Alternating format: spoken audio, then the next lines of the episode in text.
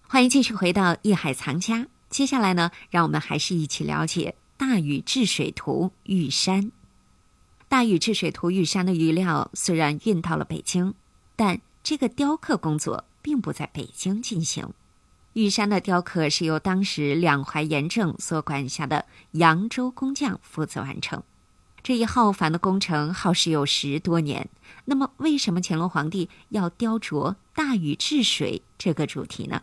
好，马上让我们进入到节目当中，一起了解。欢迎走入艺海藏家。呃为什么选这样的一个题材啊？不是因为它大呀？啊不不，这这这是么就大得一叫大禹不是治你水。这么大一玉山，你肯 定你都一大龙好不好 啊？啊？你弄一不是你弄一大禹治水，人也多，然后一个大山是走各面啊儿不不不看不，不啊，实际上咱们大家要了解一下，为什么我现在刚才说呢？大禹治水为什么要选大禹治水？嗯你问的问题挺好，咱们先了解一下大禹治水是怎么回事儿。嗯，这个主持人您知道不知道？听众们都应该知道。哎，我们都都知道大禹治水，三过家门而不入哈。嗯对啊，这个哎这是讲故事呢，德亮的长项，嗯你你就把你的历史故事给我们讲这个讲。大家也都知道啊。大禹治水，但是大禹治水呢，因为它毕竟是上古的事儿嘛，嗯所以这并不详细。呃，简单来说就是他的父亲是这个鲧，然后他呢是尧的大臣。我们都知道尧舜禹嘛，命他三 D 哎，你你那什么，你给我治水去吧。当时是这个洪水为患，完了这个天下这个全都是洪荒，嗯，怎么办呢？说滚，你给我治水吧。这滚说行，就同意了啊。这治了很多年，一直都治九不年好时间。为什么治不好？因为他堵，嗯把命还搭进去了。哎，这儿水一过来，说赶紧堵，垒高墙，垒大坝啊。到时候那儿又有水了，再去堵，那这水人家不管你啊。你墙砌的再高，人家长得比你还高呢。嗯而且你把那坝冲开了，所以怎么治也不成。哎，这块儿呢就是很奇怪的一个事儿，他确实是治水失误了，但是呢，这个尧就把他给杀了。呃，当时历史记载嘛，嗯嗯是因为经过九年的这个治理以后呢，就民怨载道。为什么嗯他堵啊？这儿堵完了，那儿漏，那儿堵完了以后又涨，嗯还是灾难不断，嗯水患不断，然后嗯百姓无法过上安定的日子，没有安定的日子，没有粮食吃啊，嗯这社会就不安宁。嗯所以说呢，这时候尧就不行了，一看你等于你治理无方啊，嗯你嗯耽误了这么长时间，没给我这治好怎么办？嗯，对不起，你要承担这责任，嗯哦这个责任就是杀头。对，把这鲧就给杀了。其实我们来看鲧啊，是确实有失误，但是他这九年还是兢兢业业的，对啊确实是很努力的在为老百姓来卖命的。嗯，当然没治好就杀了，他跟后来后世的某些朝代这官员不作为，或者甚他跟至于那豆腐渣工程这是两回事哎儿。甚至于再出现什么什么不好，呃，无非就是换个地方继续当官儿，就跟某些个朝代那就就不一样，是吧？啊嗯嗯所以鲧杀哎了，鲧被杀之后呢，结果继续又任命他的儿子大禹，哎，嗯禹，呃，那会儿叫禹还不叫大禹呢，啊，禹，这大禹就是伟大的禹的意思 啊，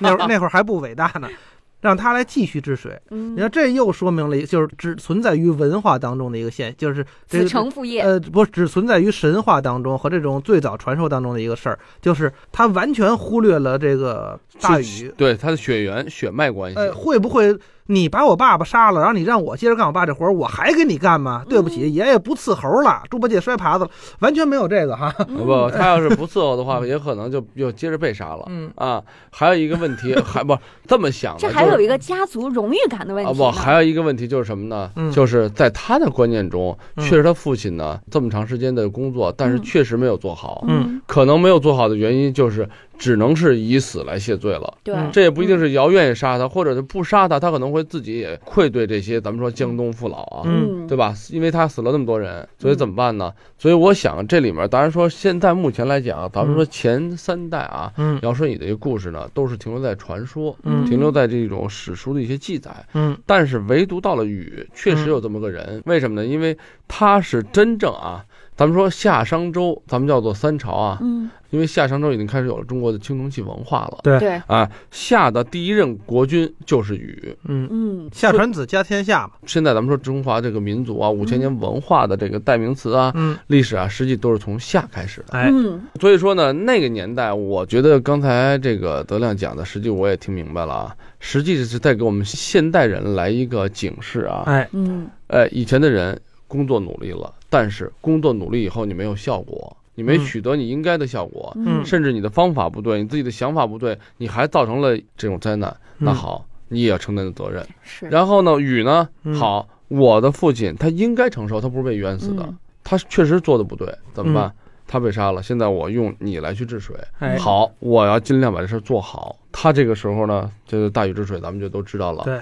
三过家人们不入，他哎嗯兢兢业业的去，他先不去治，他先去看、考察、思考。这个水这个东西呢，你堵是堵不住的。你堵了一丈高的墙，它长了两丈；嗯你堵两丈，它长到三丈，那最后下来的水就更大、嗯，更凶猛，洪水猛兽嘛。嗯他说，这个水不能完全的是堵，我引导他，我让他别往我这庄稼地流啊，哎，别往这城镇流，不就完了吗？嗯对吧？流到荒郊野外，那不是随便流吗？嗯哎，这样的话呢，它就疏堵结合。为什么咱们这以前叫做堵塞啊，还叫做疏通啊等等啊？嗯那个疏导，疏导，这个疏导原来实际就是一个水利名词，嗯，现在呢，咱们讲究的心理名词，疏导你的心理啊，对，嗯像这个德亮一些小心思啊想不开了，嗯疏导一下。对啊，你就把我堵的那地方给我开开。啊，对，哎，大禹治水，三过家门不入，这都知道啊。嗯就说是过家门了，完了正逢儿子哭，刚生一儿子都不去看看去，嗯这说明了一个什么呢？说明一个这他确实为人民群众来是就是我们拔高一点啊，就是谋福利啊，什么舍己忘身啊，等等等等。大公无私啊，歌剧叫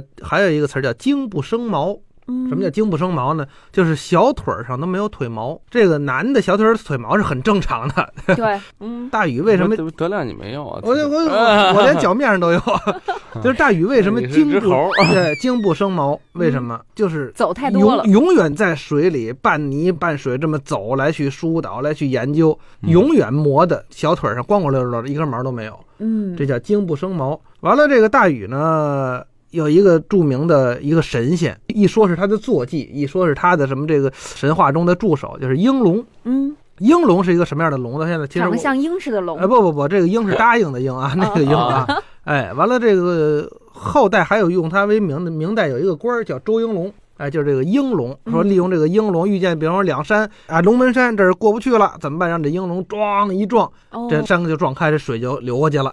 哎，这这这日是本他那哎疏导的工具吗对？日本那龙子太郎，我估计就这么来的。这这个实际就停留在传说中哎啊，嗯对这是传说所以。这是一个很著名的一个传说，就是鹰龙。鹰龙后来在这个中国的儒家文化、古典文化里用的非常多，包括器物上，说是鹰龙的形象就是从大禹这儿来的。完了，还有一个这个神话哈，嗯就是这个神话后来我们没找着根儿在哪儿，说大禹娶的是狐女，嗯九尾狐狐女涂山氏，后来生的起。嗯所以这个神话从哪儿来的我没查着，但是确实有，嗯，狐女涂山氏，《聊斋》里有这个。哦说狐女涂山氏，我们就是涂山氏之后那个狐仙自己说的，有关于大禹的这个神话传说还真不少哈。很丰富，但是呢都是一鳞片甲的这种，啊，只言片语的，嗯这连不起来的。但是这个大禹治水是大家耳熟能详的，啊，对哎对对，嗯，实际乾上隆这皇个帝用这样的一幅画儿，为呃了表达什么？就是希望自己是一你个想贤啊，君用我哈。觉得对，因为既然大禹治水，首先呢，它是从史书啊，咱们说传记啊、史料中记载的，嗯真正的第一位。不管怎么样，它夏具备了一个疆域的概念，已经有了这种领袖的概念。为什么咱们把大禹治水，实际上嗯传说归传说，真正的治理水的英雄是什么？肯定是百姓，嗯，对，肯定是生活在这片土地的人。对他这不可能是一个人所能完成的事儿。嗯没错，儿，对吧？但是呢，